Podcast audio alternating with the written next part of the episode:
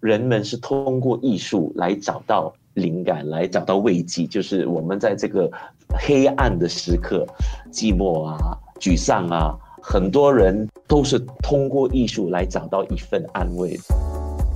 U F M 一零零三的观众，你们好，我是 Martin N 吴汉卫。Martin 之前他刚结束了在台湾的一场歌剧演出，在关闭疫情这样的一个大环境的一个情况下呢，他到海外做了一场非常难得的一个现场演出。回来之后呢，我们也非常开心有机会通过这个连线的方式，跟还在 居家隔离的 Martin 做一个访问。那刚刚就有提到说，这个艺术对人民的心灵有很大的慰藉，所以在这样的一个情况哦。台湾他们还会举办这样的一个歌剧演出，是不是代表台湾蛮看重艺术对大众生活的重要性呢？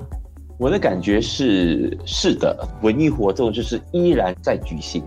他们也曾经有一段因为疫情的关系，表演艺术场所度过几个月的封管的一个时间，但是很快的。疫情好转了之后，他们做好所有的安全措施，他们就开始开放了一些表演场所。所以这个首先给台湾人，然后也就是给比如像我像外来的表演者来台湾演出，一个非常呃正面的讯息，就是说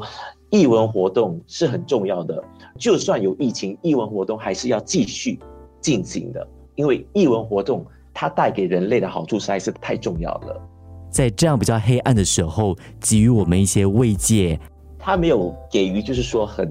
tangible 的好处。嗯，不然的话，现在或不会把艺术工作者分类为 non-essential，对不对？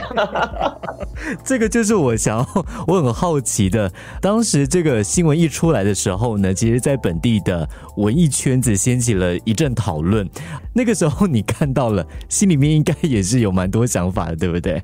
我还是坚定我的想法，就是说，艺文活动是缺一不可的，因为我们除了得到了就是我们基本的一些需要，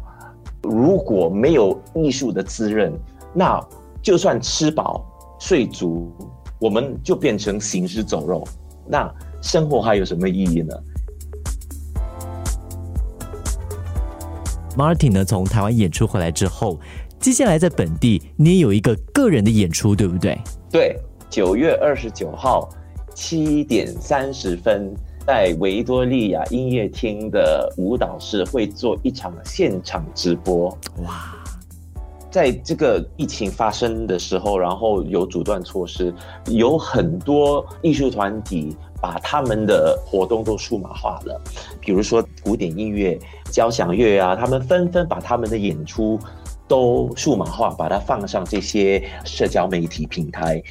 唯独歌剧倒是没有。但是我也能够理解为什么歌剧是一个比较麻烦的一个东西，把它数码化，因为你要制作一个歌剧是非常困难的，不但要有一个交响乐团，你要有很多演员、歌者，你要有合唱团，你要有布景、道具，你还要有所有的。工作人员加起来都可能是几百人，像我们这次杜兰朵台前幕后就三百多个人，那么一个昂贵的一个一个工程，然后你把它放上平台，可是如果你没有得到，比如说足够的那个经济的资助或者观众买票，很多人会不愿意。所以我看到这个情况，我说我说我说，那我至少可以，就是说。因为身为一个歌剧工作者，我就说，那我我做一个小型的音乐会，唱一些耳熟能详的歌剧曲目，让就是新加坡的观众或者全世界的观众至少呃能够就是被提醒，歌剧还是存在的。